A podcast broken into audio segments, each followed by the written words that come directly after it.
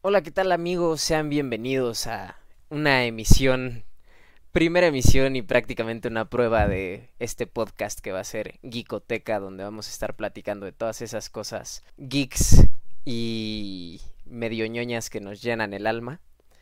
Aquí conmigo está el buen Edgar Alonso. Hola gente, ¿cómo están? Ya aquí muy contentos con Billy the Kid eh, haciendo estas pruebas ya para poder este culminar este proyecto que llevamos ya un ratito armando. Esperemos que, que se haga muy bien, que les guste mucho el contenido y pues vamos a darle. Así es, pues después de un ratito de planearlo y de estar viendo por dónde hacemos las cosas y es un problema grabar estando en cuarentena y todo, pues ya por fin decidimos hacerlo de alguna manera y esperemos salga, salga bien y que lo disfruten. Algo bonito, algo bello. Eh, nos tardamos mucho buscando filtros para las cámaras y demás. No, claro, claro, aquí ya tiene un doctorado buscando esos filtros y todo. Pero pues ¿con qué quieres empezar, amigo? Para entrar luego, luego a los temas de los que vamos a hablar. ¿O quieres que platiquemos un poquito más como de qué queremos hacer con el podcast? ¿Por qué no platicamos un poquito de qué nos gusta? De toda esta cultura geek de la que queremos hablar. No sé, no sé qué piensas, Billy. Unos dos minutos cada quien. Va, me late. Eh, rápidos insights de qué, de qué onda, qué te gusta. Me late, me late, arráncate. Venga. Pues a mí me gustan mucho los animes basics, realmente. No, no soy tan under como, como lo es Billy. Eh, yo entré a este mundo del anime por mi hermana Brenda, que es súper otaku, también anime y, manga super under, así que me recomiendan cosas que jamás había escuchado, pero yo sí soy más de Naruto, eh, eh, Bleach, Attack on Titan, entonces son, son muchos animes como, como las estrellitas ahí de, de lo que es totalmente la cultura anime, ¿no? O sea, al final no son, no son animes tan desconocidos como los que han visto los que acostumbran ver Billy y Brenda. En cuanto a series, pues soy muy, ahí sí somos muy afines, Billy y yo. Game of Thrones, El Señor de los Anillos, realmente toda esa parte de la ese tipo de películas son las que más disfruto. Igual los, los libros de Tolkien son joyitas, me gustan. No soy muy afín a los cómics, nunca lo he sido. Sí he tenido uno que otro por ahí de X-Men, mm, Spider-Man, pero fuera de eso, no he tenido tantos cómics. Eh, mangas tengo colección de Tokyo Ghoul, tengo Tokyo Ghoul Re, tengo, estoy juntando ahorita Demon Slayer entonces, pues esperemos que les guste, que se sientan identificados con los gustos que tenemos. No sé, cuéntanos tú un poquito más, Billy. ¿A ti qué te gusta? ¿Qué animes, qué animes estás viendo? Yo realmente tengo que confesar que más bien yo entré al anime por ti. Entonces, pues más bien me volví un poquito más rata con el tiempo, pero sí fue un asunto de de entrar igual como por animes, de recomendaciones tuyas de Sao, Naruto y demás. Y ya después empezar a meterme más en generitos tipo Slice of Life, Seinen, no sé, es un poquito de lo que de lo que he visto, pero pues igual yo le dedico más tiempo luego como a peliculitas de El Señor de los Anillos, cosas así. Luego es donde soy un poquito más más geek y digo, y en los videojuegos pues ahí ahí andamos perdiendo el tiempo de repente, ¿no? Y fue donde donde surgió también la idea de del podcast. El alumno superando al maestro. No, la verdad es que Billy es, sí es más otaku que yo. La cuenta de Crunchy es de él y pues la compartimos, ¿no? Entonces, pero quiero aclarar que es de Billy, entonces, y aquí el otaku es él. Eso sí, fui yo quien de repente dijo, ¿sabes qué? Pues quiero ver varias cosas de anime, vamos a ver lo legal y pues empecemos a pagar esto. de videojuegos, pues igual como dice Billy, creo que ahí sí le gano. Soy muy apasionado por, por los juegos. Pero bueno, a Billy también no se le da mal, ¿verdad? Todos estos juegos este más más under que no que no son tan tan populares, bueno, son populares, pero los más populares ahorita es Call of Duty, Fortnite, entonces Billy se va más a los a los a las profundidades del gaming y pues juega este, ¿qué estás jugando ahorita, amigo? Pues luego me pongo a sacarle juguito a, al PlayStation, ¿no? O sea, ahorita recién compré Shadow of Mordor, que es viejísimo, pero nunca lo he jugado, entonces en esas andamos. Eso de intentando terminar Persona 5, que son demasiadas horas de juego y no puedo terminarlo aún. No, es que hay juegos larguísimos, pero sí, este... Hace poquito compramos Fall Guys, le estuvimos dando un rato y buena desvelada que, que nos pegamos, entonces sí, ese tipo de juegos son más como del estilo de, de Luis, aunque esta vez yo, yo lo convencí a él, yo Así lo compré es. primero y tuve ahí que hacerle la chillona para que, para que lo descargara, entonces, pues se logró, se logró gente. Algún día te tendré que llevar yo a Overwatch o cosas así. Overwatch, ese que estaba, el que no, no me llegaba a la mente, amigo. Así es. A Billy le encanta Overwatch. Las Pues bueno, horas. amigos, las horas que, amigo, discúlpame. No, no te preocupes. Este, no, o sea que las horas me la paso ahí jugando Overwatch de repente. Ah, pues sí, cada quien tiene su juego, yo paso las horas jugando Call of Duty. No, no podría juzgarte, la verdad, por eso. Pero bueno, amiguitos, tenemos un, un programa que nos gustaría este, llevar a cabo el- en la prueba del día de hoy. Nos gustaría primero hablar con ustedes una sección de videojuegos, después una sección de anime y por último una sección geek. Entonces, ¿por qué no empezamos por, por videojuegos, Luis? ¿Te parece? Va, me late. ¿Qué traes? Tú que eres el, el chico de los videojuegos. Venga.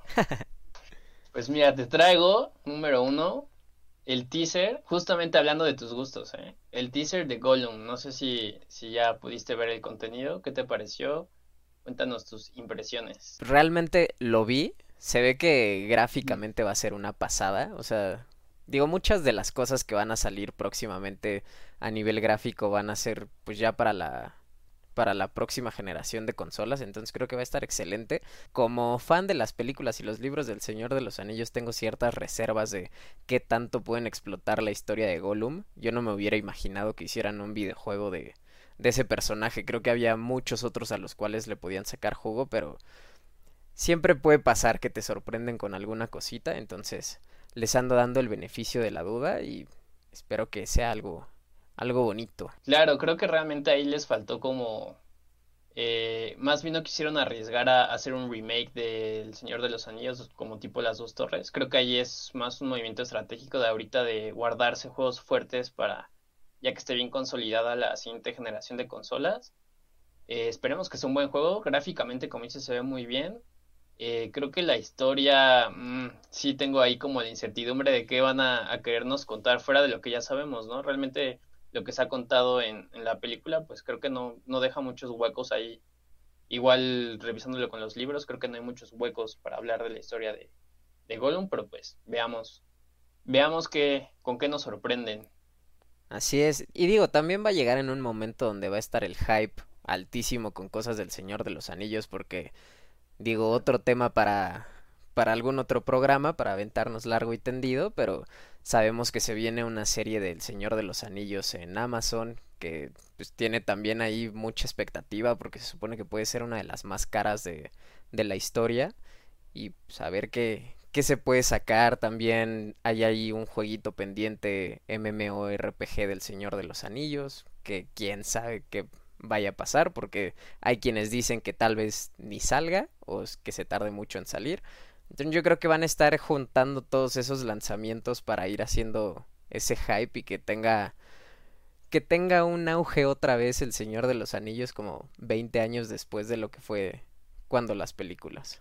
Claro, sí, ya necesitamos esa, esa serie para que llene el hueco que dejó Game of Thrones y la última temporada, asquerosa. Entonces creo que sí, hace falta, que creo que The Witcher ahí se está colando, pero como que entró bien.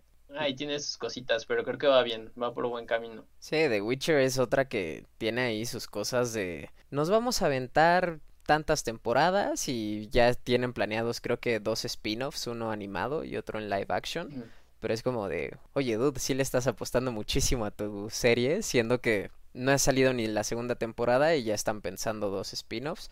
Creo que tiene, tiene mucha esperanza Netflix en, en The Witcher. Creo que ahí el tema es que nunca se pusieron como a evaluar de entrada el, el- la tremenda cantidad de contenido que tiene la serie, ¿no? Como tal, o sea, hablando en cuanto a libros, videojuego.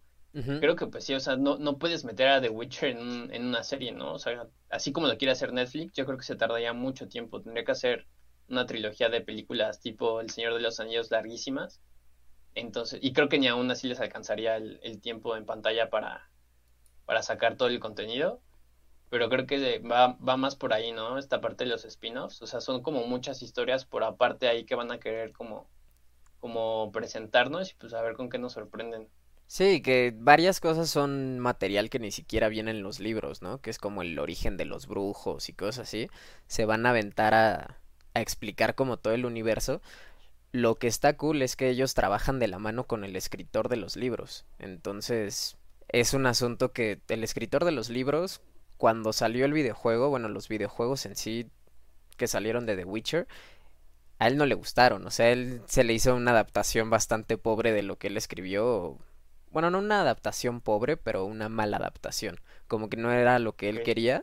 Pero obviamente, pues el videojuego entiendes que lo van a adaptar como con muchísimo más acción y cosas así por un tema de jugabilidad. Pero para la serie él está ahí apoyando en la creación del guion y todo. Y pueden salir cosas bastante, bastante buenas. De acuerdo, Billy. Pues con eso cerramos nuestro Golem que nos llevó a, a The Witcher.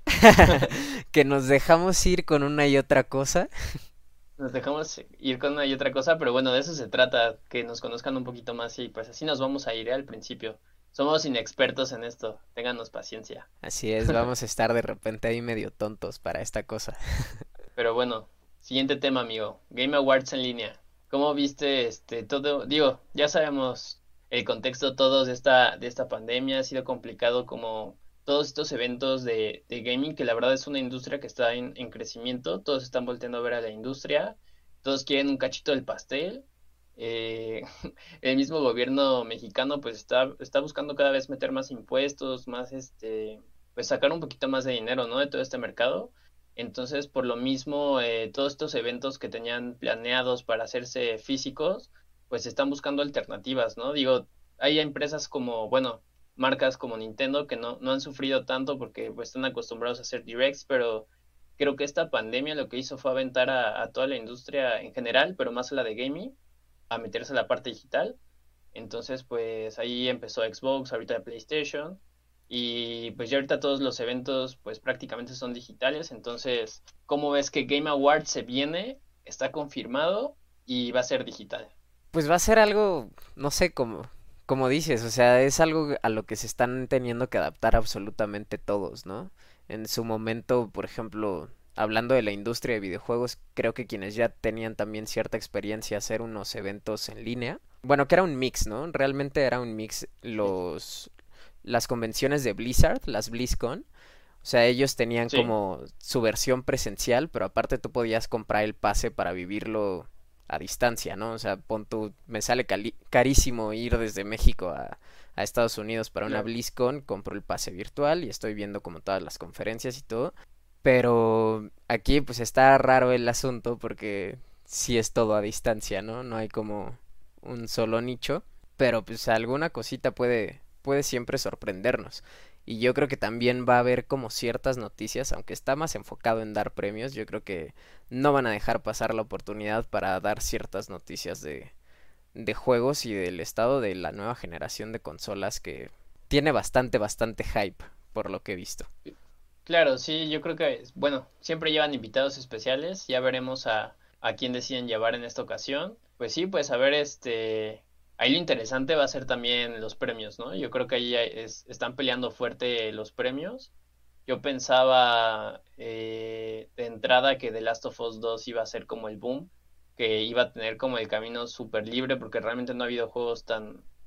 Digo, Xbox ha estado ahí un poquito flojo, como que no ha metido tanto juego. PlayStation es el que ha estado empujando sus, sus first party, entonces este, The Last of Us yo lo veía súper fuerte. Es un buen juego, eh, la verdad es que yo no entré en este hype de, pero es que el género y la protagonista, o sea, creo que la verdad eso es, eso es mucho de guion y pues es muy personal, ¿no? O sea, cada quien tendrá su, su punto de vista respecto a, a sus gustos y, y el guion, pero creo que es un juego muy bueno, sin embargo, llegó Ghost of Tsushima y, o sea, destrozó totalmente mis expectativas de The Last of Us de llevarse el juego del año yo creo que va a estar muy peleado, pero yo creo que se queda en The Ghost of Tsushima. Parece ser que sí, ¿eh? Yo también. Ghost of, Tsushima.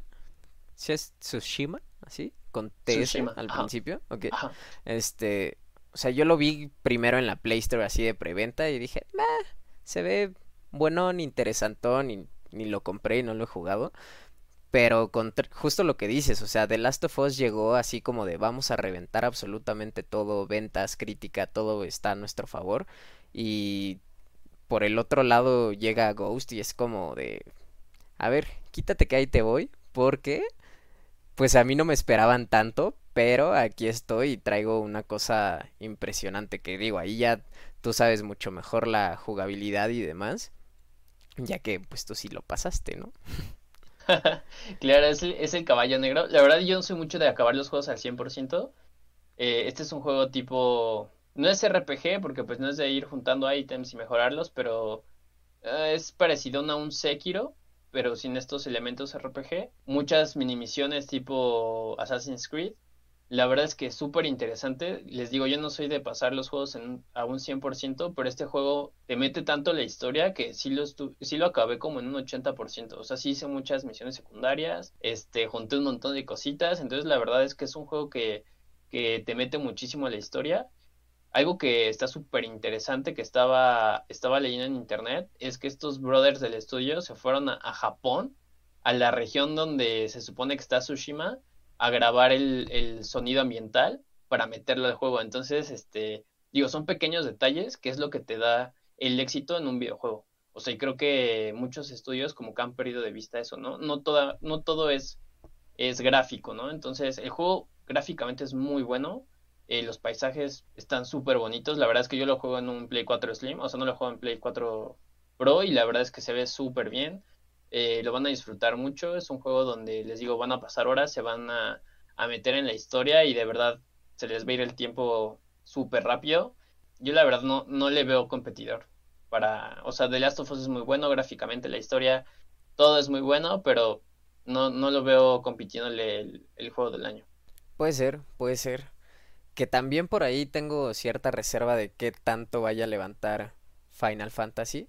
Ya, sí, también es muy buen juego. También es muy buen juego, la gente lo estaba esperando mucho, pero no sé, está complicado, ¿eh? Es que digo, también ahí hablas que Final Fantasy es una franquicia que lleva muchísimos años de existencia, un, o sea, un fan club enorme, todo el fandom que se carga es impresionante, que sale un juego por más que no sea como algo nuevo en cuanto a historia, sino que sea un remaster y la gente va y y lo compra y lo disfruta y terminan haciendo cositas bastante, bastante interesantes. Que eso sí, a nivel gráfico a mí me sorprendió, yo nada más me jugué el demo y fue así de, oh por Dios, o sea, me acuerdo que el primer video que sale, que está, ay, no me acuerdo el nombre de del personaje, pero no, no, no, es una chica que tiene un vestido blanco y que de repente tiene ahí como una florecita y todo, o sea, la animación estaba espectacular, o sea, de plano me fui.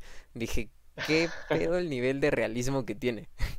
Sacaste tus cositas, te fumaste un cigarrito mágico y vámonos. no, tampoco, tampoco.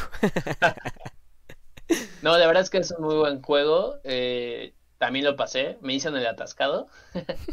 este, muy buen juego, muy buena historia. Creo que ahí lo que tiene eh, en contra es que lo, lo van a, vender en capítulos. Entonces creo que es, es, una es una práctica que ya se le está haciendo costumbre a, estos estudios de, de, vender los juegos en partes. Entonces a la gente no le gusta mucho eso, ¿no? Más a un, a un este a un sector tan tan chiquito como lo es este todos estos gamers de antaño, ¿no? Entonces, pues sí, o sea, tú, tú buscas pagar, de por sí los juegos ya no son baratos, ¿no? O sea, estamos hablando que te estás gastando 1500 pesos en un juego. Entonces creo que estarlos vendiendo por pedacitos, digo, al final pues sé que es redituable y más por la inversión de los estudios, pero pues sí, creo que a la gente no, no le gusta mucho eh, y creo que eso podría frenar un poquito ahí la decisión de, de darle o no el, el, juego del año, ¿no? Porque es un muy buen juego, pero creo que no tiene tan, no tuvo tantos impactos como, como un Ghost of Tsushima, ¿no? Que nadie esperaba, llegó y, y se llevó de calle a, The Last of Us, ¿no? Y súper fácil, o sea, la verdad es que no, no le dio batalla. En cuanto llegó Ghost of Tsushima, la gente se olvidó de, de The Last of Us.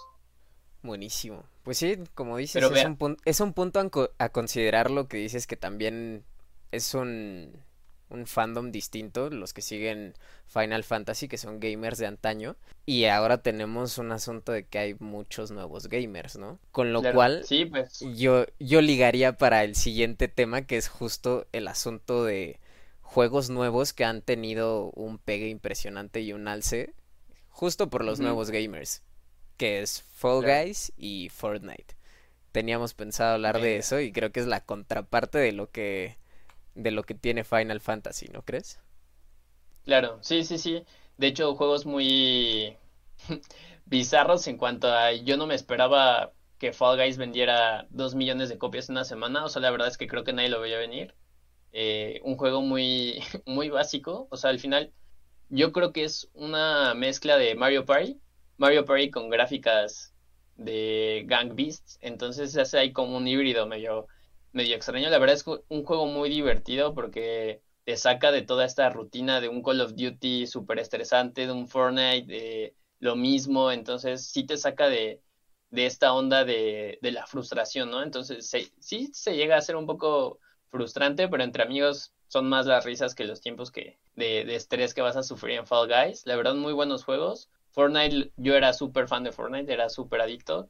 Eh, creo que ahí el problema ha sido que el estudio no ha tomado las mejores decisiones en cuanto a escuchar a sus fans. Pero bueno, esta temporada viene fuerte. Eh, creo que creo que los personajes que están metiendo las skins está muy interesante. La verdad es que no les voy a mentir, me, me, me llamó la atención. Estoy tentado a meterme a ver qué trae más a fondo la, la temporada, a ver si me compro ahí el pase y, las skins, pero la verdad es que sería más por, por fan de, de Marvel que otra cosa de los X-Men, porque pues ya prácticamente ni juego Fortnite, pero sí, como dices, dos títulos nuevos, diferentes y que vienen a competirle con todo a los títulos pues que ya están bien plantados, ¿no? Como es un Call of Duty o así, realmente pues las horas de que tienen de, de streameo en Twitch pues, está cañón, ¿no? Entonces, pues veamos cómo, cómo se van, cómo se van desarrollando. Eh, no sé tú cómo ves Fall Guys, ¿por qué no empezamos con, con Fall Guys, Billy? Cuéntame tus impresiones. Pues Fall Guys para mí fue así toda una revelación porque yo no conocía, o sea, yo no había visto nada del juego de, hasta que lo había anunciado que iba a ser el juego de, de agosto de PlayStation Plus. Y dije, ay, no, este mes ni voy a pagar PlayStation Plus, no voy a descargar ese juego, pues para qué lo tengo, no sé qué.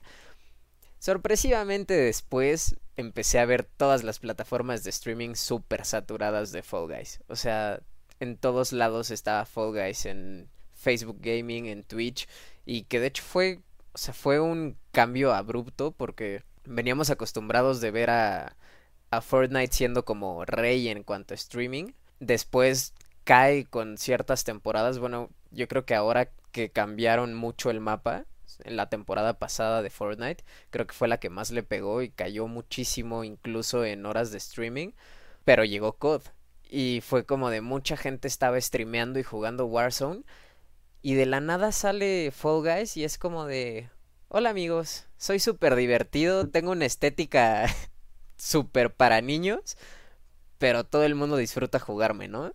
Entonces realmente fue muy sorpresivo, no te cuento. Primero dije lo descargo gratis en el Play y luego llegas tú a convencerme incluso a pagar para tenerlo en la computadora y desvelarnos algún viernes hasta las 5 de la mañana. Entonces sí fue, sí fue una gran sorpresa y lo que me extrañó, o sea, tengo unos primitos chiquitos y lo que me extrañó el otro día es que yo dije, bueno, seguro a ellos les ha de gustar, ¿no? Sobre todo a uno que es el más chiquito, así como que lo haya llegado a ver en algún stream o algo así. No, ellos son Fortnite, o sea, nada más. Y Fall Guys es como de, ah, pues se ve cotorrón, se ve bonito, están tiernitos y ya, pero no ha habido como tanto que lo pelen tanto, ¿no? En cambio, como que ha sido más en en adolescentes y adultos jóvenes que hemos caído en las redes de, de Fall Guys. Está interesante porque yo no he tenido eh, contacto ahora con, con, niños pequeños, ¿no? O sea, como para, para ver ese efecto que dices. Lo que sí creo es que Fortnite tiene una base súper, súper eh, sólida de fans, de, de jugadores. Entonces sí creo que difícilmente va a perder a los cérrimos jugadores de Fortnite, pero sí creo que están dejando de lado, no sé si la verdad es una estrategia de, de Epic Games de soltar como a esta, este sector de, de jugadores como que más maduros. Creo que los jugadores más maduros digamos de 25 para arriba se fueron a un COD y no sé, de unos 20 para arriba pues están ahí como que navegando entre varios juegos. No sé si es una estrategia de Epic Games de como que de soltar este sector de, gamers y, y, pues ver qué pasa, quedarse con, con los chavos que pues le siguen sacando dinero a sus papás para comprar tarjetas y comprar skins. Entonces, este, está, muy raro, ¿no? La verdad, y las estrategias que trae este Epic Games. Creo que, creo que el, el director es muy, es muy misterioso, justo con toda esta pelea que traen con, con Google, con Apple, la verdad es que es difícil leerlos, ¿no? Realmente qué es lo que buscan, qué quieren, este, por dónde va su target. Entonces, este, creo que es una temporada que les va a ayudar mucho para recuperar este algunos jugadores, jugadores de antaño. La verdad es que sí, los cambios del mapa creo que fueron primero pillamos más cambios en el mapa y ya una vez que inundaron todo fue como ¿qué, qué, qué están haciendo, no? O sea, realmente creo que eso fue lo que terminó de matar eh, la relación que tenía cierto sector de, jugadores con Fortnite, pues veamos qué, ofrece esta temporada en cuanto a mapa, ¿no? Yo creo que en cuanto a skins, eh, eh, temporada, este pase de batalla, creo que está buenísimo, creo que viene fuerte. veamos qué cambios vienen en el mapa, ¿no? Y, que pueda explotar Fortnite de nuevo con, con todo el power Así que conocemos. Yo el otro día comentaba con unos amigos precisamente que el Fortnite por el que muchos empezamos a jugar creo que no lo vamos a volver a ver. O sea, yo creo que es cosa de olvidarnos que Fortnite existía de esa manera y ver que si hay unas dinámicas muchísimo más distintas.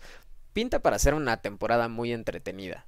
O sea, realmente hay mucho dinamismo hasta en las skins, o sea, los gestos que tiene ahorita, por ejemplo, la de Thor, que es la primera que desbloqueas y los retitos que tiene y que puedes ahí como convertir el skin de repente a otro color sin necesidad de cambiarlo en la tienda solo con un gesto y cosas así, como que es muy dinámico, pero como dices, va a una base distinta a lo que tenía. Base que muchas veces, o para muchas personas, se terminaron yendo a Warzone o a juegos pues, un poquito más maduros. Incluso Apex no sé qué tan beneficiado se haya visto con, con la caída de Fortnite, porque también fue un juego que llegó como con mucha fuerza y fue como, no, pues aún así no le compitió a Fortnite y no sé, después de que Fortnite da esa caída tan grande, si Apex se haya, haya sabido aprovecharlo. Creo que, creo que es un buen juego, Apex, hablando de Apex, eh, creo que trae buenas cosas creo que no aprovechó como, como, como pudo haberlo hecho. No sé qué tanto sea un factor interno, porque realmente creo que ahí el tema fue que cae Fortnite y llega Warzone, ¿no? Entonces Warzone llegó con todo, o sea, llegó muy explosivo. Creo que ahí no tuvo oportunidad otros títulos de, de competirle ni a Fortnite ni a, ni a Warzone. Realmente como, como iba perdiendo gente, pues los absorbía Call of Duty. Y es un buen juego. Eh, creo que están estancados, ¿no? Yo no veo mucha publicidad, yo no veo que le metan este, mucha lana como que a sus campañas de temporadas nuevas. Sé que, sé que hay temporadas nuevas porque mi play se va actualizando, pero realmente es que te puedo decir que no es un juego que yo diga, wow, esto trae algo nuevo, ¿no? Me da ganas de jugarlo. Creo que lo jugaría, no sé si en algún momento alguien me pida jugar con ellos de nuevo Apex, pero fuera de eso no, no me llama la atención como para agarrarlo de nuevo. Yo la verdad nunca, nunca caí. O sea, sí lo jugué y se me hizo entretenido, pero no sé, no, no me capturó. También me alejó un poquito el asunto de que forzosamente tienen que ser tres, o sea, me gustaba más el asunto, por ejemplo, en Fortnite que es si quieres jugar tú solito, en dúos, en squads, cosa, y aquí era como a fuerza tres. Si estás solo, pues te emparejo con otros, pero forzosamente tiene que ser equipos de tres. Entonces, para mí eso fue un asunto que me alejó del juego no sé si a otras personas les haya pasado, creo que es ya como mucho cuestión de gustos, pero sí, sí fue algo que no me encantó de Apex. Creo que lo quisieron manejar como un diferenciador, ¿no? O sea, como que todos buscan tener algo diferente y Apex se fue con esta parte de, pues no van a ser 60, no son 100 y van a ser equipos de tres, ¿no? Entonces, este, también creo que va mucho el tamaño del mapa, este, físicas, modo de juego. Entonces, creo que no se quisieron arriesgar tanto, digo, más por todos los problemas que ha tenido el estudio, ¿no? Con, los juegos que ha tenido de multiplayer, la verdad es que les ha ido súper mal. Entonces, este, creo que se quisieron ir a la segura con algo que los diferenciara, pero ahí nada más como que somos solo tríos, ¿eh? Entonces, este, creo que va más por ahí. creo que les funcionó al principio, estuvieron peleando ahí eh, seguidores y de pronto te digo ahorita que siento que estaba muy callado. Veamos que qué pasa este en estos próximos anuncios. Tal vez viene un Apex 2, quién sabe. La, la vida nos da sorpresas. Quién sabe, quién sabe. Hay bastantes sorpresas. tantas sorpresas hay que, por ejemplo, la, la noticia que nos queda pendiente acerca de videojuegos es precisamente una sorpresa porque es un juego de Samurai Jack. Sorpresota, ¿no? Yo la verdad es que nunca fui muy fan de la caricatura de Samurai Jack. ¿Tú sí? ¿Sí la seguiste? Yo, era, yo era fan, pero, o sea, yo te puedo decir que yo decía, wow, Samurai Jack estaba padre, ¿no? La veía y todo. Pero no era así como que una caricatura entrañable como Los Caballeros del Zodiaco, como más como del estilo eh, Star Wars, Clone Wars. La verdad es que, o sea, ese sí era así como que yo decía, wow, o sea, esperaba mucho tiempo cuando era pequeño para verla, entonces era como, la esperaba con ansias, ¿no? Y Samurai Jack, sí recuerdo haberla visto, me gustaba, pero no era tan fan. Pero cuando hablas con otras personas, por ejemplo, el otro día platicaba con Hiro, un amigo, y este, y él me decía, no manches, es que yo estoy esperando ese juego, se ve buenísimo, ¿no? Y yo me quedé pensando porque, o sea, Hiro no es una persona tan gamer, ¿no? Y yo decía, ¿qué? ¿De qué está hablando, no? Así como que, ¿en serio? Entonces, creo que pues también tiene ahí su, su nicho, ¿no? El juego se ve muy bueno gráficamente, este, es la caricatura, tal cual, o sea, estás usando a Jack en la caricatura la mecánica se ve, se ve fluida, se ve divertido, entonces, este, pues yo no me lo esperaba, la verdad. Eh, creo, ya lo habían anunciado, lo habían anunciado así como en desarrollo, pero fue así como de, ¿qué creen que ya está listo y sale la próxima semana? Entonces ya está disponible, por si quieren darle un vistazo.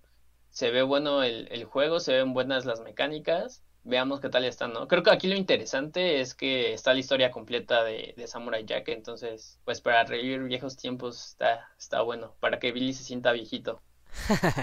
para que me sienta muy viejito, no, lo que me hizo sentir viejito fue ahorita que dijiste de, de Clone Wars. Eso me hizo sentir viejito porque cabe aclarar que nosotros no veíamos al principio Clone Wars, la serie que hicieron muchas temporadas, sino la caricaturita que era en 2D que salió pues considerablemente antes que te presentaban a Sash Ben 3 y cosas así, ya hasta después salió la, la serie animada, pero como una animación como más pro.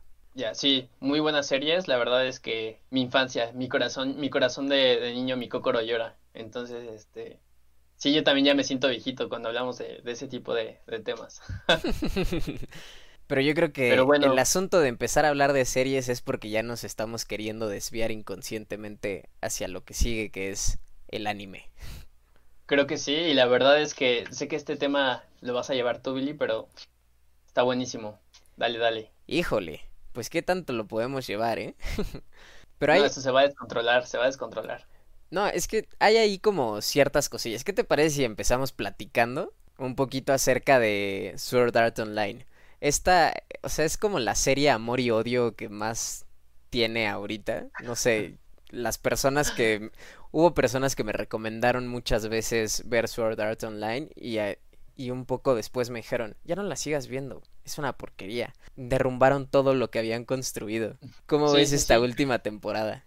¿Qué te digo, amigo? Yo la verdad es que creo que fue mi segundo o mi tercer anime.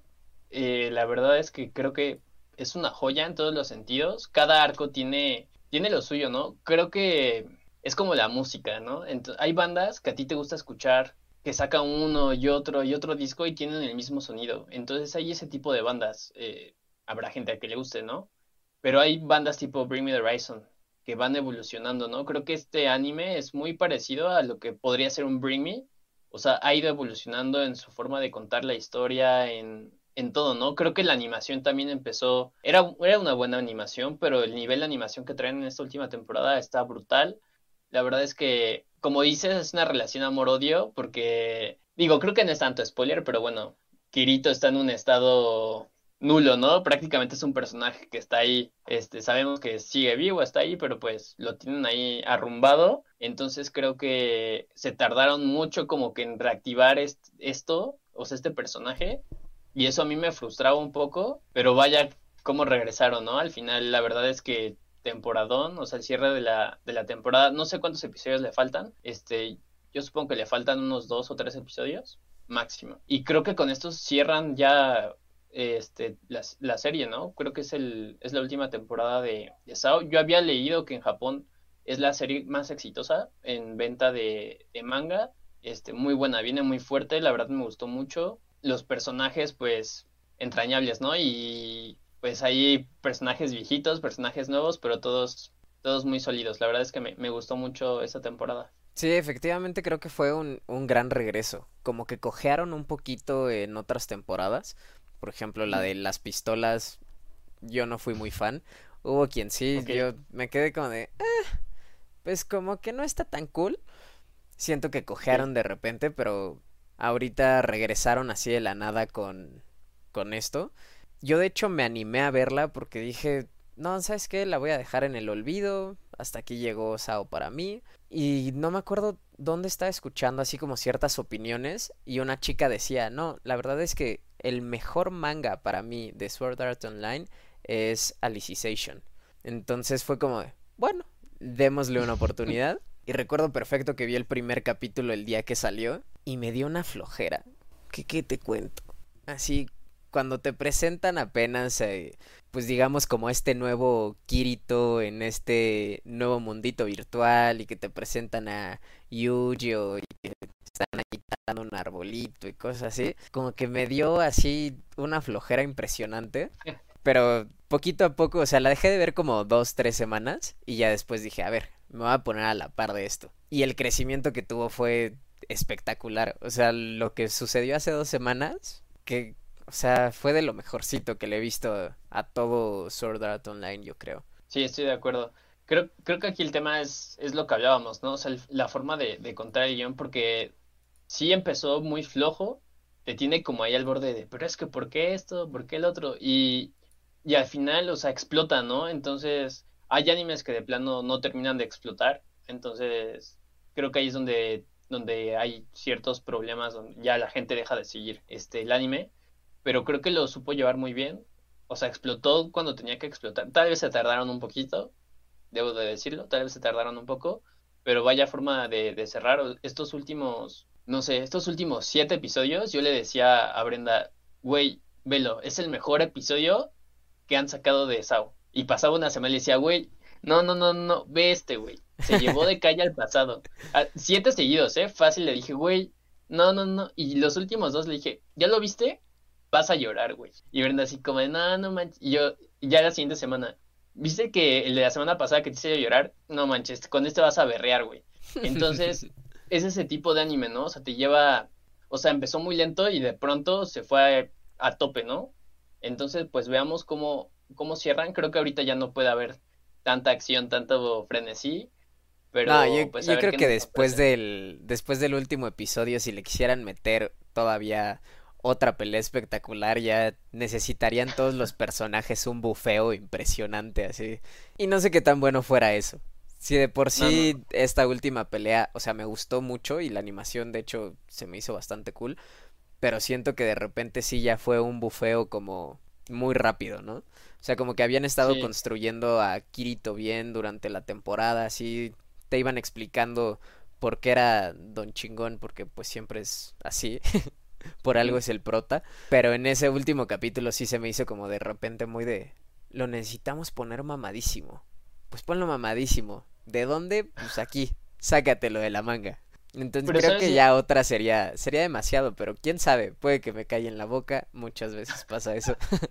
Pero sabes, amigo, yo siento que fue un, más, un tema más de que se les fue de la mano a otros personajes, ¿no? Como, como el, el antagonista, la verdad es que un personaje que empieza con, ya empieza con un nivel considerable, y de pronto es un tipo invencible, ¿no? O sea, es invencible, llegan, lo, lo emparejan a nivel y de pronto es invencible otra vez. Entonces creo que, o sea, está bien que tengas un antagonista que pues pueda darle batalla al prota, pero llega un punto en el que dices, bueno, ¿y de qué se trata? O sea, este güey es inmortal, ¿no? Entonces creo que ahí es como que los errorcitos de, de guion donde de pronto, ah, pues dale más poder a este güey y mételo así, ¿no? Y veamos qué, qué sale.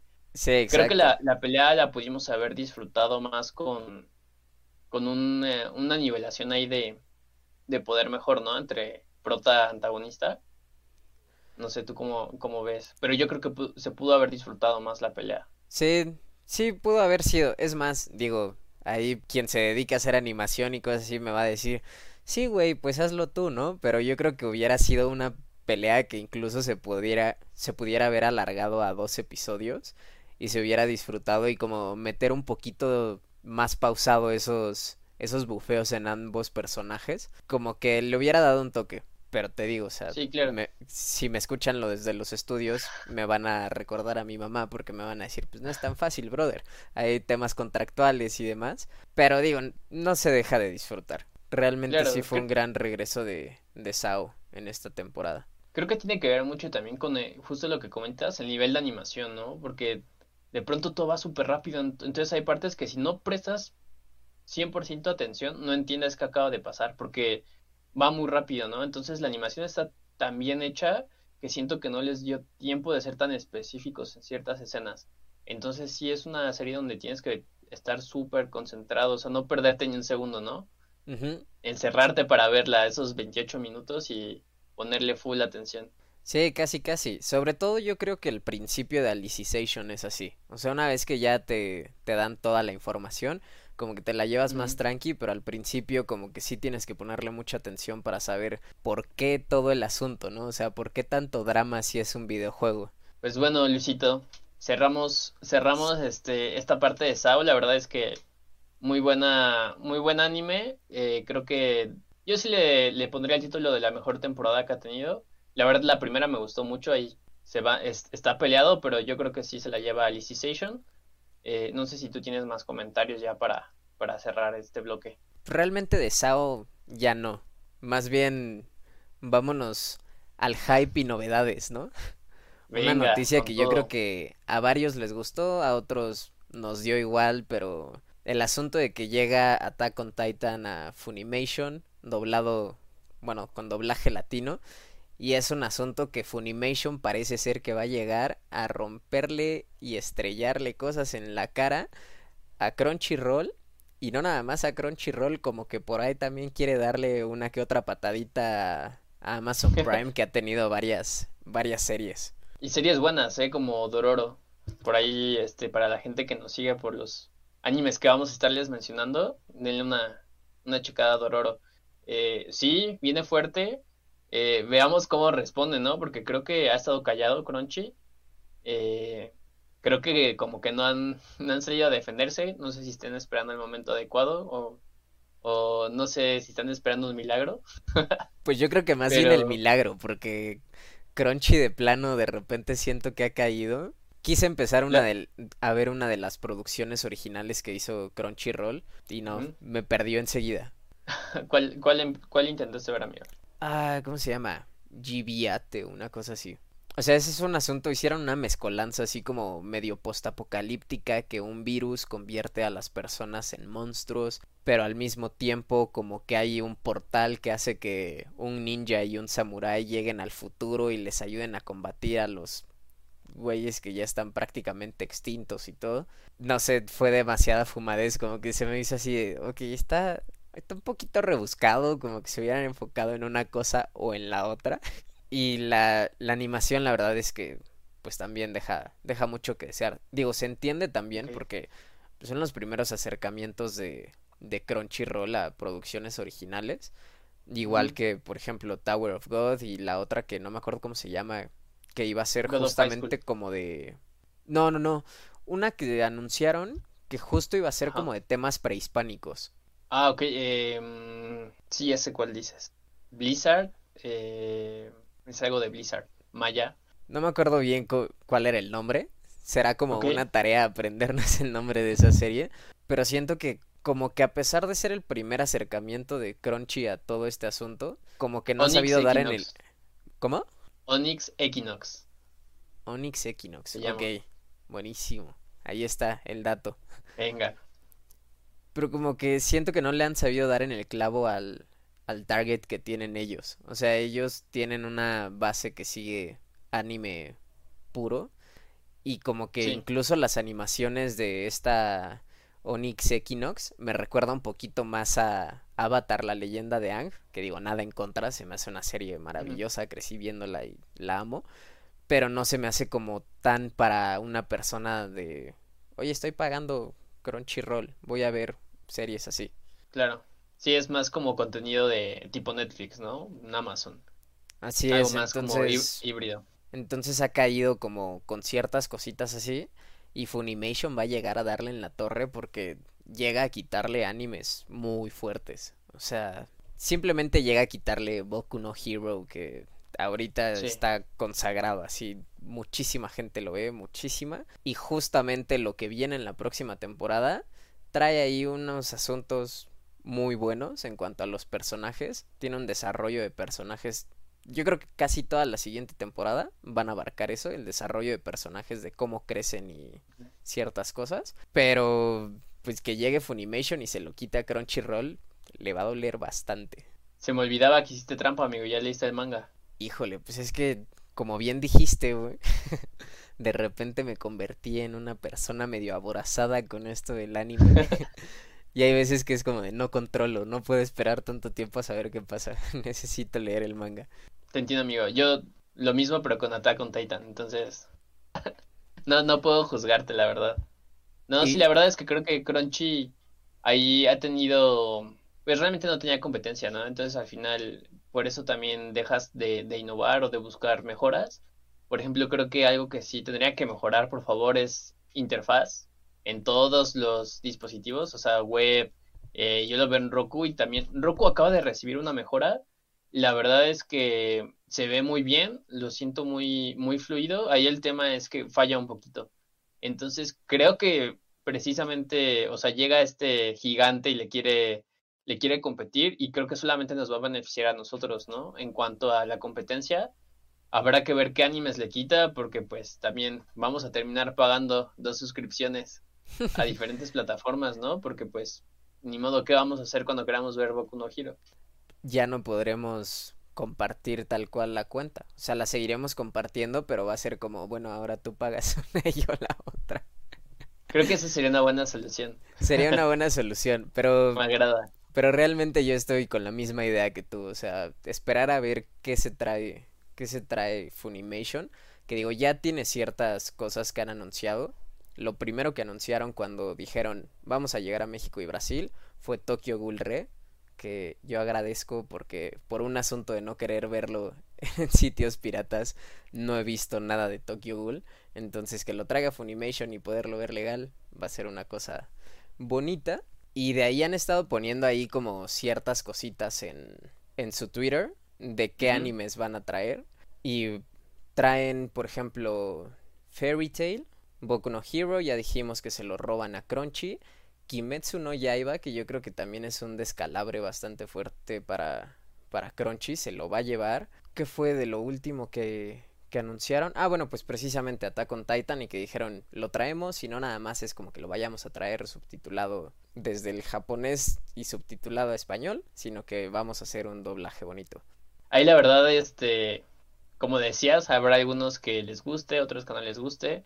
Y por ejemplo, yo creo que piensas igual que yo. No sé, todos los animes los veo en japonés subtitulados, entonces realmente ni me molestan ni realmente me da igual, ¿no? Entonces creo que yo seguiré viendo el, el anime en japonés subtitulado, que es lo más puro para ver este, una serie de ese estilo digo, por muchas implicaciones, ¿no? Pero yo la verdad no, lo, he intentado ver animes en, en inglés y no, no me da ese feeling no así captura. de que estoy viendo anime. Sí, sí, sí, no, para nada. Entonces creo que sí, de mi parte va a ser así como, eh, bueno, va a haber buen, va a haber buen doblaje, ¿no? Porque además son actores, este, eh, reconocidos de antaño. Entonces, este, pues veamos qué tal, qué tal queda. Aunque te, sí te voy adelantando que no lo voy a ver Tal vez vea un episodio nada más por curioso para ver qué onda con el doblaje, pero no lo voy a repetir todo para verlo doblado. Para darles una reseña nada más. Así es, y otra cosa que también llega con Funimation es Fire Force, esta serie de Netflix que tuvo un levantón bastante, bastante fuerte. Y por ahí he escuchado ciertas cositas de gente que habla japonés, que realmente lo subtitulado de de Amazon no ha sido tan bueno, sobre todo en Fire Force, que tiene ciertas ciertas fallitas ahí como la traducción que hicieron para los subtítulos. Entonces, tendremos que ver qué pasa con Funimation, tal vez llegue a hacer una traducción más fiel o algo. A mí la verdad me pueden pasar a dejar tonto con eso porque pues yo confío en los subtítulos, ¿no? Claro, pues ni modo que ¿cómo le hacemos, amigo? Sabemos algunas palabras, pero... aprendiendo japonés, nada más. Así es. Pues excelente noticia, ¿no? La verdad es que yo no he visto Fire Force, este, pero me la han recomendado mucho. Eh, creo que creo que no me han convencido al 100, pero pues bueno, ya tendré algún algún ratito libre para para darle la oportunidad y ver qué tal. Aprovecha que seguimos encerrados. Sí, que todavía no esa no se va con Funimation. ¿Cuál? Fire Force? La de Fire Force, esa esa se queda en Amazon. No, se va con, bueno, no sé si lo vayan a compartir o algo, pero sí va a estar dentro de, de Funimation. Bueno, pues habrá que aprovechar que tengo Amazon Prime todavía, entonces. Así es, efectivamente, pues agarrarse de donde uno pueda. y pues digo, después de hablar tanto de Crunchyroll, Crunchyroll son otros, así como la entrega de premios de videojuegos que ya hablamos hace ratito que se va a hacer online, pues Crunchyroll son los que también dijeron, ¿sabes qué? Voy a hacer premios y los voy a hacer virtuales. Bueno, realmente más que premios es toda una expo, pero va a ser va a ser presencial. Que diga, va a ser presencial, ¿eh? Hasta ahorita que hasta ahorita caí en mi error mientras mientras estaba buscando el dato de quiénes son los invitados que van a estar, me di cuenta que que la había liado, tío. Oye, pero yo también me quedé así de presencial. Aparte se hizo como un silencio incómodo, güey, como que nadie supo qué decir. Lo hubiera dejado pasar ahí desapercibido. Nadie se había dado cuenta, amigo. Se borra en post. ah, no, que es live, no se puede. Upsi dupsi.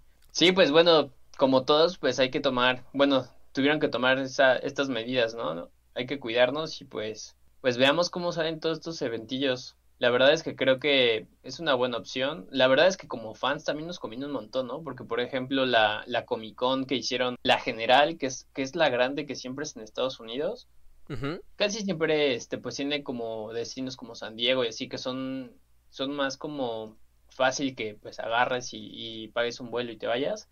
Pero creo que es una buena opción para, para todos los fans poder accesar, pagar un poquito menos y accesar eh, en línea y poder estar como viendo todo, todo, todo este contenido, ¿no? Entonces creo que es una buena oportunidad también para, para poder este, asistir a todos estos eventos digitales, hay que aprovechar.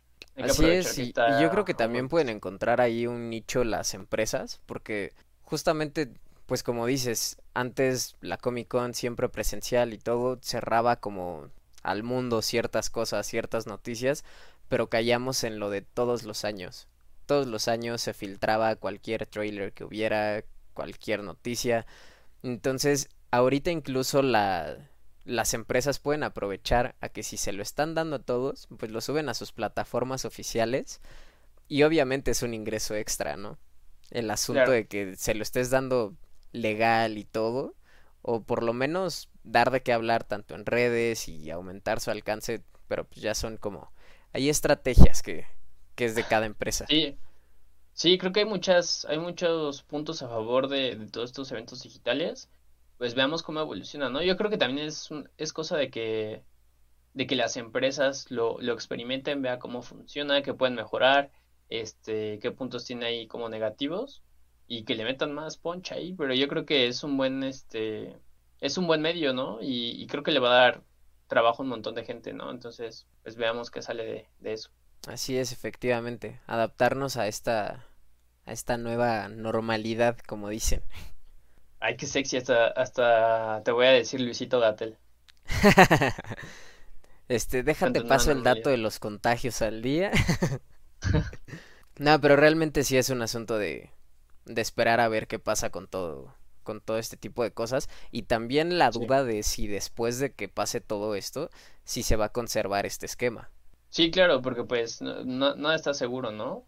Y digo, yo creo que, pues como bien lo mencionas, va a haber una nueva normalidad, ¿no? Entonces, no va a haber como un interruptor mágico en el que a partir de cierto día todo va a volver a la normalidad y todos van a volver a, a vender y hacer eventos igual. Entonces, creo que sí, ahí va a ser como un híbrido, ¿no? Entonces, pues veamos cómo, cómo funciona. Va a haber un año físico, uno digital, o va a haber como un eventito digital, un, otro eventito físico. Entonces, hay que ver cómo, cómo va evolucionando, pero creo que son buenas noticias para, para todos, ¿no? O sea, creo que abre el espacio para que la, para que más para que haya un alcance mayor, ¿no? O sea, que la gente pueda asistir desde su casa, pues está súper. Y también este, si, si le metes ahí la parte física, pues más ingresos. Creo que hay muchas formas de explotarlo, ¿no? Entonces, pues veamos, veamos qué pasa. Así es, se va a agradecer el, el acercamiento. Y pues, ¿cómo ves si vamos cerrando el programa? Venga, amigos, sí, ya nos alargamos un poquito. La verdad es que, que no queríamos como eh, cansarlos con, con tanto tiempo de contenido. Pero pues sí, vamos cerrando. Si quieres, hablamos rapidito de, de las últimas dos noticias que teníamos ahí pendientes. De Bolón Ping Pong. De Bolón Ping Teníamos, teníamos por ahí este el anuncio de la serie de Resident Evil. La verdad es que creo que súper anuncio. Tengo mis expectativas no son muy altas. La verdad es que no hemos visto buenas live actions en cuanto a películas. Habrá que ver cómo lo hace cómo le hacen con la serie, entonces a ver cómo lo desarrollan. Creo que si agarran, si son más fieles a, lo que es Resident Evil y no se van a un Mila Jojovic, este, creo que todo va a salir bien. Entonces, este, creo que es una buena serie, veamos qué, qué hacen con ella, ¿no? Y esperemos que nos sorprendan con algo muy bueno. Sí, yo la verdad es que tampoco tengo como muchísimas esperanzas, ni es como una serie que diga, ay, a fuerza quiero ver o algo, pero como que sí siento que puede ser un asunto en el cual se pueda reivindicar el asunto live action con, con Resident Evil. Sí, la verdad es que, bueno, es que dejaron mucho que desear con, más que nada con la cantidad de tonterías que metieron, ¿no? Al final, o sea, creo que intentaban respetar una parte de la historia, pero la rompían con otra y luego sacaban otra película y lo hacían al revés. Entonces creo que ahí el tema fue que fragmentaron mucho la historia original de Resident. Te agradecería mucho que que retomaran eso, hicieran un remake y lo hicieran bien, ¿no? O sea, que fuera más Resident. Así es, digo, también hay que tomar en consideración el asunto que las películas, puede ser, no sabemos cuál haya sido el plan, si desde el principio hayan dicho, ay, sí, vamos a hacer una franquicia que venda bastante y vamos a hacer saga de películas, o era como proyecto de una y de ahí fueron alargando y alargando, que es mi suposición, que porque es cuando generalmente eran en la torre a las cosas cuando nada más iban a hacer algo y lo hicieron bien, porque realmente la primera película no es como que digas, ay, es lo que era Resident Evil al pie de la letra, pues no, o sea, obviamente no, pero tenía como una esencia ahí que decías, ah, se disfruta, todavía la 2 ahí que le meten a Nemesis y todo, y yo me acuerdo que estábamos chiquillos cuando salió y fue como, Nemesis, wow. Sí, estaba encaminado, ¿no? Así es, exactamente. Pero ya después como que le empezaron a meter madre y media que ya no sabían ni qué. Y como dices, puede ser un asunto que ahora todo esté como unificado y que tenga ese objetivo a respetar muchísimo más la, la serie de, de todos los juegos. Sí, yo creo que aquí el tema es que deberían deberían de, de, ser más formales, ¿no? Con estas historias y respetar un poquito más la historia original. Pero pues bueno, esperemos que nos sorprendan, Billy. Y ya por último, eh, Cuphead. Eh, no, sé, no sé si has podido, si has tenido la oportunidad de jugarlo. Yo lo tengo en Switch. Estoy, pensando en comprarlo en, en, la PC. Y también eh, sorpresivamente llegó hace un par de semanas a PlayStation. La verdad la gente no lo esperaba. Estos cuates eh, se han sabido mover muy bien. Un estudio chiquito. La verdad es que la animación súper básica, pero pero pues sí te lleva a otra época, ¿no? O sea, creo que es un juego muy, muy original en todos los sentidos, eh, muy difícil, la verdad es que si, hablando de juegos frustrantes, este es otro de, este es otro de ellos, entonces, este, pero, pero muy disfrutable, ¿no? Entonces, un buen, un buen título, y acaban de anunciar que va a tener un cómic, entonces creo que es una buena noticia para los que les gustan los cómics, a mí no me gustan tanto, pero pues bueno, por el arte que tiene el juego, se espera mucho de, de este de este cómic, entonces pues veamos, veamos qué trae. No sé si a ti te gustan los cómics, Billy. Creo que nunca te he preguntado eso. Realmente de cómics tuve un momento. Tuve un momento de sí meterme largo y tendido a los cómics, pero no sé, estuvo más enfocado a la parte de DC Comics, así todo lo que era Batman. Batman y Linterna Verde eran los cómics que, que seguía. Y después me metí a la parte de cómics, pero de Star Wars, que también es un asunto que expande el universo de Star Wars maravillosamente. Y ahí hablamos como lo que pasaba con Resident Evil. O sea, son cosas que no supieron hacer, tenían mucho de dónde agarrar y la terminaron regando en las, en las últimas películas. Pero pues sí, realmente tampoco es una, una noticia que me emocione mucho un cómic de Cuphead. Honestamente, por mis nervios y porque me tilteo demasiado en los videojuegos de repente. ha sido que no lo he jugado, porque sí sé que sé que es bastante complicado, o sea, aunque se vea como un jueguito retro y que puedas pensar que es hasta cierto punto sencillo, he sabido que que tiene su cierto grado de complejidad. No, sí rompe pantallas, ¿eh? es un rompe pantallas ese juego. Pues igual y ahora que está en Play, igual y luego luego le sí, damos. La verdad es que no creo que tarden en sacar una buena ofertilla. Ya sabes cómo son estos chicos de, de estos estudios pequeñitos. Entonces veamos, veamos qué tienen por ofrecer. Yo creo que no me he metido ahorita que es semana del gamer. Tal vez haya alguna buena oferta por ahí. Pero no tardan en meterle una oferta más, este, más seria. Pero pues sí, amigo, deberías de, de jugarlo y pues a ver ahí cuando tenemos la oportunidad de jugarlo. Esperemos a ver qué tal está el cómic. La verdad es que yo tampoco soy muy, muy fan de, de estos, pero pues a ver qué tal.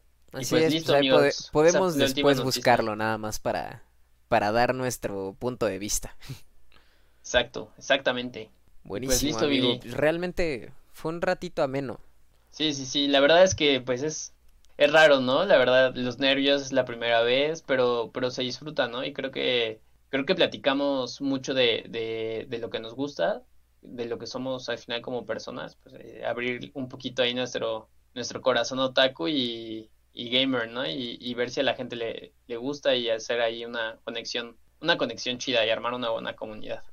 Así es, justo, justo es lo que estaría súper padre, armar una comunidad con toda la gente que le guste, así que si a ustedes llegan a escuchar este podcast y les parece bien o creen que podemos mejorar algunas cosas, búsquennos, esténnos diciendo esténnos diciendo cómo podemos mejorar porque realmente es algo que queremos armar y pasarla bien, o sea, realmente es un asunto de pasarla bien nosotros platicando estos temas que nos gustan y aún así de repente lo hablamos, pero nadie escucha, pero también que haya más personas a las que llegue y que podamos estar compartiendo toda esta información, estaría buenísimo, así que si les gusta, por favor síganos escuchando y dennos su opinión. En algún momento vamos a tener seguramente nuestras paginitas.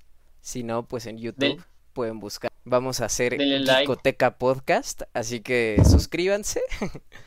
y pues realmente Suscríbanse, denle like. Activa la, campanita.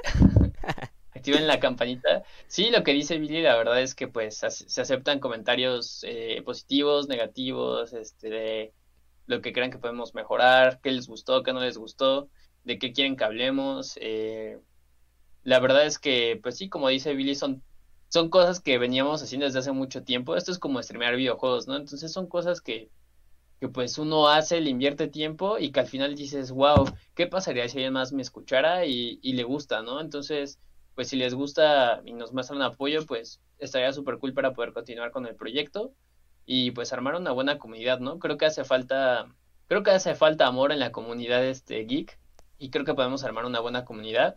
Entonces, este, pues no duden en contactarnos, en dejarnos sus comentarios, sean buenos, malos, regulares y este, y por qué no hacemos una pequeña dinámica, digo, sé que es un video de prueba, pero pues déjenos por ahí sus animes que quieran que, que veamos y que demos una pequeña reseña o no sé, unos tres animes, ¿cómo ves, Billy?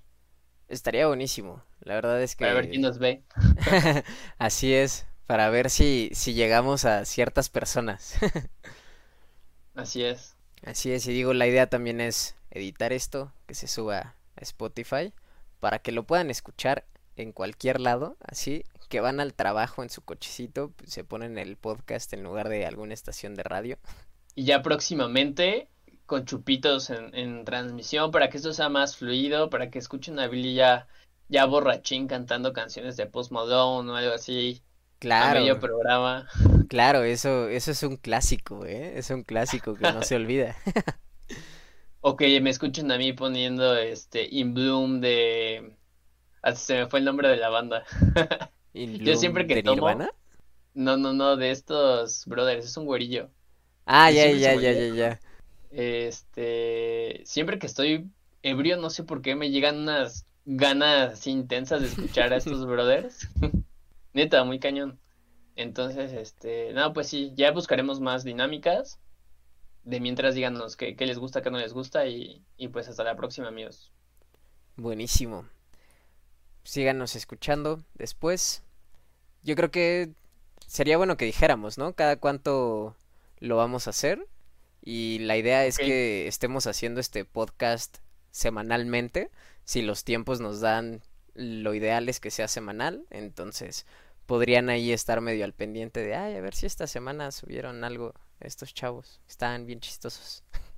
Sí, la verdad la idea es este ir creciendo esto. Como decía Billy, pues es, es la primera prueba. Entonces, la primera prueba, hablando de cómo nos queda la grabación y así, pero queremos hacerlo constante, lo queremos hacer una vez a la semana.